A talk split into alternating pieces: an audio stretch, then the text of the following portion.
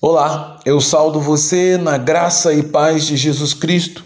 Eu sou o pastor Antônio Marcos e sou pastor da Igreja Batista em Pinheiral. E hoje, como servo de Cristo, eu quero trazer uma palavra para você que traga coragem ao seu coração, que conceda ousadia e completa certeza do poder de Deus, e que assim ela remova todo medo e toda tristeza que existe em nosso coração.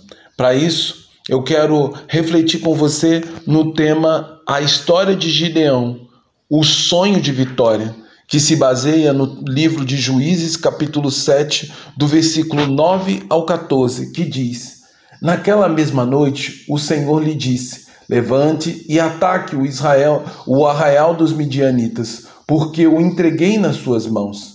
Se você tiver medo de atacar, desça ao arraial com o seu ajudante pura e ouça o que eles dizem. Quando Gideão se aproximou, eis que certo homem estava contando um sonho a seu amigo. Ele dizia: Tive um sonho. Eis que um pão de cevada vinha rolando dentro do arraial dos midianitas. Bateu contra a tenda, de maneira que esta caiu. Se virou de cima para baixo e ficou estendida no chão. O amigo respondeu: Isto não é outra coisa a não ser a espada de Gideão, filho de Joás, homem israelita. Deus entregou nas mãos dele os midianitas e todo esse arraial. A cada passo que damos na história de Gideão, nós somos surpreendidos com o gesto de bondade e misericórdia de Deus para com o seu servo. Também somos levados a concluir que o grande protagonista na história de Gideão é o Senhor, assim como ele é o grande e soberano protagonista na história do mundo inteiro e da humanidade. E, e, ele deseja ardentemente se tornar hoje o protagonista da sua história com as palavras que você ouve neste dia. A Bíblia diz que, embora Deus já houvesse dado muitas provas a Gideão de que ele era quem falava com o filho de Joás, assim como deu prova que lhe daria uma grande e estupenda vitória contra os midianitas e seus aliados ainda que o número de soldados inimigos fosse muito maior do que os homens que Deus escolheu para derrotar e subjugar os opressores de Israel. O Senhor bem sabia o quanto o pecado e a dúvida são capazes de florescer no coração do homem. Bastava somente Gideão deixar de olhar para o Senhor e olhar para o grande número do exército inimigo para que sua coragem e ousadia dessem lugar a um certo receio e tipo de medo. Por isso, mais uma vez, o Senhor falou com Gideão, porque ele é aquele que sonda os corações e conhece como ninguém a natureza volátil do ser humano.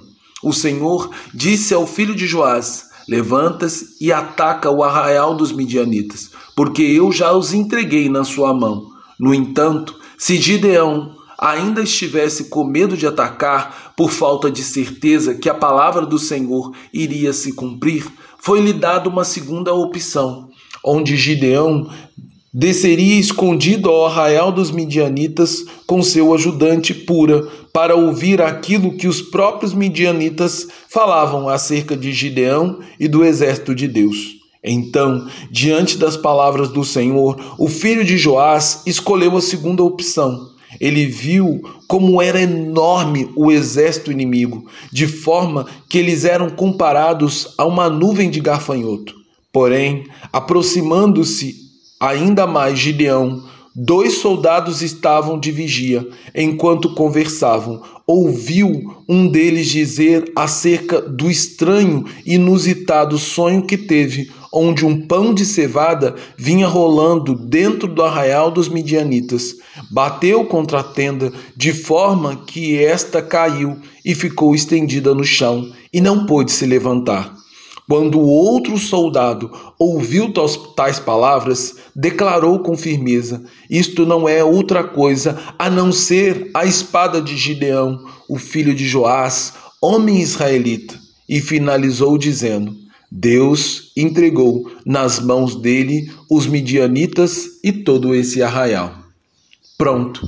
Este momento decretou o final da dúvida e do medo que teimava em contaminar o coração de Gideão, reduzindo a sua fé naquilo que o poder de Deus é capaz de fazer em favor daqueles que o temem e o servem com fidelidade. Gideão então entendeu o significado do sonho que acabaram de ouvir como a última declaração divina de sua vitória sobre os midianitas e seus aliados. E por isso ele adorou o Senhor com toda a intensidade do seu coração. E depois ele voltou para o arraial de Israel com a certeza e a confiança inabalável que necessitava para liderar um pequeno grupo de 300 soldados de Israel contra os exércitos aliados, pois agora ele tinha plena e absoluta certeza que o Senhor já havia entregue os inimigos nas suas mãos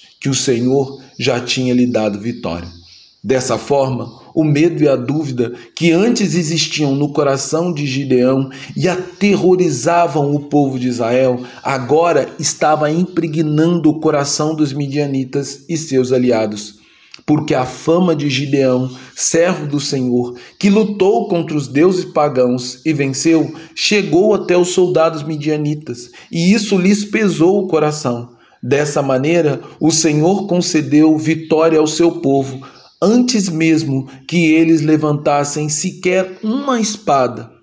Outra lição importante que podemos aprender com a história do servo de Deus Gideão é o quanto o medo e a dúvida são incompatíveis com a fé e nos atrapalham a alcançar as vitórias que Deus já decretou na nossa vida.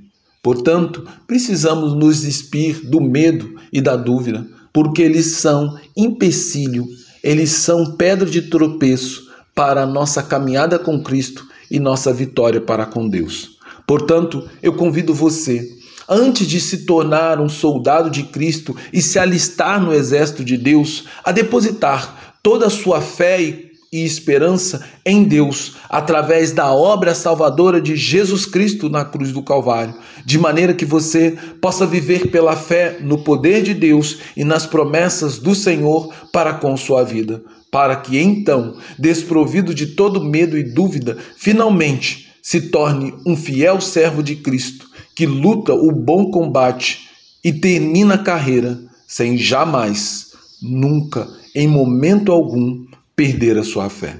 Assim, a minha única oração por você e por mim neste dia é que toda dúvida e medo que atrapalha a nossa fé sejam removidos do nosso coração, restando apenas a mais absoluta certeza e confiança no poder de Deus.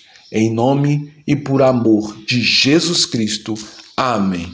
Agora, que a graça maravilhosa e redentora do Deus Filho, Jesus Cristo.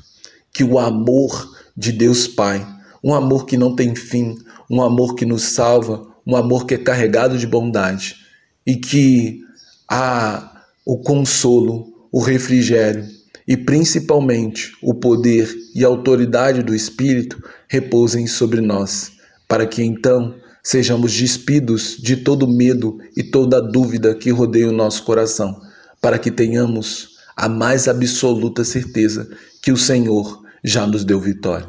Então, eu convido você a hoje viver como um vitorioso, não somente hoje, mas por todos os dias da sua vida, em nome de Jesus.